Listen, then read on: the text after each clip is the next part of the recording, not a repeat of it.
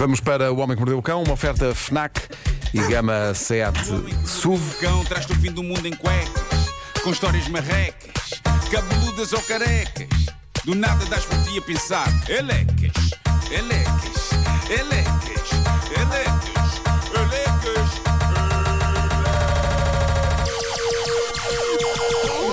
O homem que mordeu o cão traz-te o fim do mundo em cuecas. Título deste episódio: é um pássaro, é um avião, é uma pizza, é o carro da Neves, é um assalto. O carro da Neves. Marco, temos Há novidades do carro da Há Neves. aqui ouvintes a perguntar calma. por isso. pá. Vamos ter calma, vamos ter calma. Uh, há muito para dizer hoje. Uh, nós estamos a entrar na época dos festivais e imaginem que estão com fome no meio da maralha. Uma possibilidade é irem até à zona da comida buscar qualquer coisa, mas pá, imaginem que vocês estão num sítio ótimo junto do palco e saírem de lá pode significar que depois, quando voltam, já não, já não chegam facilmente a esse lugar ou, ou já está cheio de gente, já está ocupado, mas vocês têm fome e davam tudo por uma pizza. Não se preocupem, porque o futuro já está a tratar e de repente já é o presente. Uma famosa empresa de pizzas, cujo nome começa por D e acaba em A e no meio tem Ominos Pizza, Não estou a ver. Nem fez eu. uma parceria com a empresa Gravity Industries. A Gravity é uma companhia que desenvolve o quê? Meus amigos, jetpacks. Ok? Jetpacks. Jetpacks. E basicamente o que nasce desta aliança é um serviço de entrega de pizzas em festivais que vem pelo ar. São pessoas que vêm pelo ar com as É. pizzas. Isso é muito à frente. O serviço foi testado. Melhor ainda era para um jetpack numa pizza. E a pizza ia. E a pizza ia sozinha. Mas aí não parava mais. Ia até a estratosfera e para lá disso. Eu acho. Mais gira ainda, Claro, é? claro, claro. Não, havia uma altura em que se calhar caía depois de lá de Claro, cima, não é? claro. Ah, bom, o serviço foi testado no sempre incrível Festival de Glastonbury, em Inglaterra, lugar onde já fui feliz há uns anos valentes, mas não tão feliz como seria se uma pizza me fosse entregue por uma pessoa voadora. E parece que correu muito bem. A mim o que me faz confusão é. Como é que o entregador sabe ao certo onde está a pessoa que pediu a pizza, não é? No meio daquela maralha Sim. toda, daquele caos. Porque repara, se ele, se ele estiver lá em cima e perguntar alguém pediu uma pizza, Epá, milhões de pessoas. milhões de pessoas vão dizer que sim. Sim. Claro, Mas se calhar tem que claro. mostrar, no meio daquela confusão, tem que mostrar o telemóvel. É ali isso, Imagina, imagina, isso, imagina isso para a semana de nós alive, exato. Como diz o Vasco. Alguém quer uma pizza? Sim. E, e como é que a pessoa milhares. consegue E- e comer? não é só isso, não epá, tem não- espaço para comer. E não há o risco de alguém levar com os pés do entregador na testa, na aterragem. Mas antes disso, tu não que é? ela tirar a pizza lá de cima. Pois, também é verdade. Pisar arder. Ah, mas parece que nada de errado aconteceu nessa experiência, segundo as notícias que eu li. Várias pessoas comeram pizza entregue por indivíduos voadores. A única coisa que torna isto complicado é, é, para se popularizar é o preço da maquinaria, porque Desculpa. cada jetpack. Estou a imaginar. Oh, não, não, não, não. Sim. Oh, Pedro, prepara, prepara o som.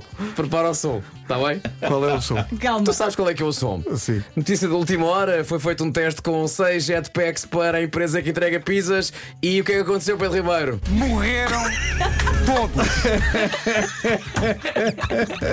Caramba. Desde a senhora se perdeu. Bom, Eu, eu não consigo ouvir este som de Zé Rodrigues Santos sem me rir muito. Eu já disse isso aqui. É, é- É impossível, é Era impossível. isso ao chegar e abrir o telejornal dizer Foi tudo com. sim.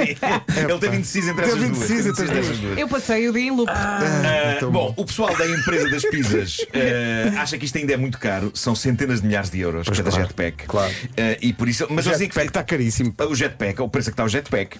ah, eles dizem que ah, a, a médio prazo. É jetpacks e pinhões. A médio prazo, é verdade, é. As coisas mais também é vendido com cadeado. Uh, a médio prazo, eles veem facilmente comida ser entregue desta maneira rápida e eficaz pelo ar. Imaginem, vocês estão em casa, moram num décimo andar, viram-se para a janela, está um entregador de comida sorridente a flutuar no ar junto à vossa janela, o que é chato se estiverem nus em casa ou se estiverem a fazer o doce amor junto à janela. E é muito para isso que servem as campainhas das portas, não é? Pá, mas dá, décimo dá para, a andar, pessoa, para a pessoa se vestir e ir buscar a comida.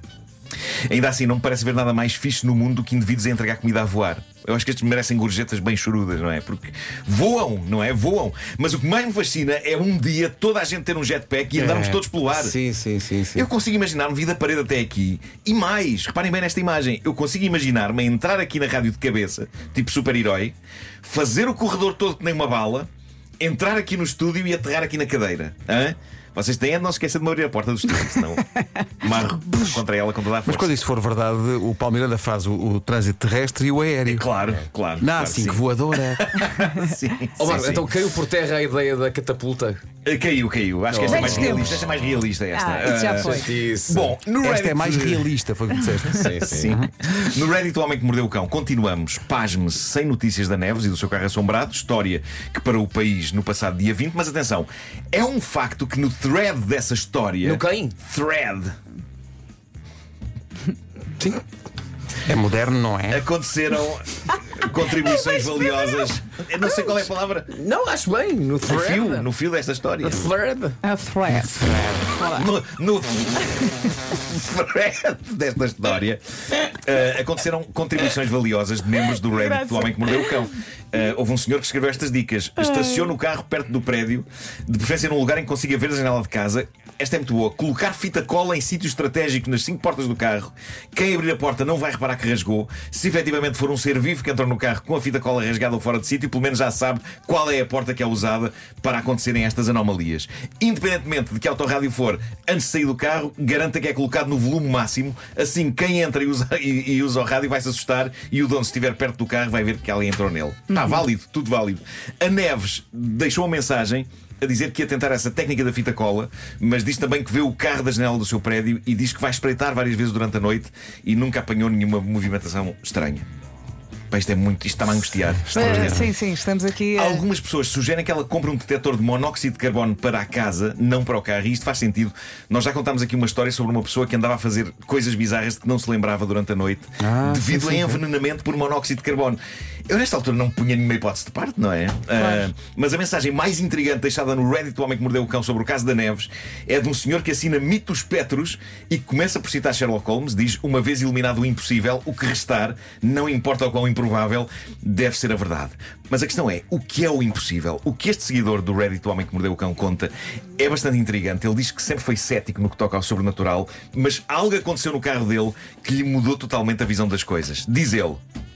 Tentando abreviar e respeitando a crença ou descrença de cada um, eu tive o meu primeiro carro 12 anos e nos últimos 5 estive com um ocupante não corpóreo que se sentava, regra geral, no banco de trás ou do lado, do lado do pendura, apesar de às vezes vir para a frente para a zona das mudanças. No fundo, como a minha cadela, chiclete, quando não lhe ponho o cinto. Me chatice, tenho que parar o carro e pôr, porque ela às vezes solta-se. Não, mas agora a sério, eh, ele, ele fala de maneira muito articulada. Ele, ele diz: essa entidade que estava no meu carro e com ele ficou quando o vendi, era um normal espírito que nunca percebi bem porque se agarrou ao carro. Não sendo frequente, desapareciam coisas do carro e depois apareciam de novo ou apareciam em locais diferentes onde eu as tinha deixado. Também nunca me preocupei muito com isso, até porque em duas ocasiões, e talvez seja isto mais difícil de acreditar, impediu-me de ter um acidente. Olha. Posso sempre assumir que sou louco, é verdade. Nessas duas ocasiões ouvi uma voz, ou chamemos-lhe um grande pressentimento, que me, evitar, que me evitou um acidente grave. Bolas.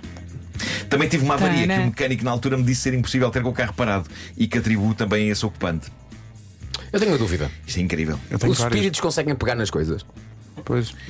Percebes? Uma, uma, uma entidade que não, que não é palpável. Sim, sim, sim. Lembras do Poltergeist? As cadeiras todas empilhadas na mesa? Agora tu podes dizer, mas Poltergeist era um filme. Levantam com a intenção. Eu, as únicas entidades em que acredito são aquelas da referência do multibanco. É. Claro. Claro, claro que sim. Mas é, porque mas é uma grande cena, um, tipo, um, um fantasma a querer pegar em coisas e não conseguir. Uh, Que chatice levar- fantasma. Uh, vou levar as tuas chaves. Bolas. Mas olha, vale a pena Bolas. ler, vale a pena ler o, Bolas. o, Bolas. o texto que este, que este ouvinte, o mito dos Petros, deixou lá no Reddit, o homem que mordeu o cão. Eu sou um cético inveterado, há que dizer, mas eu- eu tenho que confessar que há um lado em mim, que talvez por causa dos filmes, vive na esperança que de repente um dia se prove algo de fantástico e de sobrenatural. É mais, acho que era giro. E, e gostei de ler o que este ouvinte escreve, porque é muito fácil espetar uma etiqueta de louco a quem pensa como ele, mas a verdade é que ele é muito articulado e é muito inteligente a escrever. E é de, forma- de certa forma é sensato na aparente insensatez do que ele conta, e isso é incrível. Mas o que é certo é que quando eu comecei esta rubrica há quase 26 anos, nunca me passaria pela cabeça que um dia estaríamos aqui tantos dias seguidos intrigados com a possibilidade de entidades não corpóreas a fazer diabruras dentro do carro da Neves.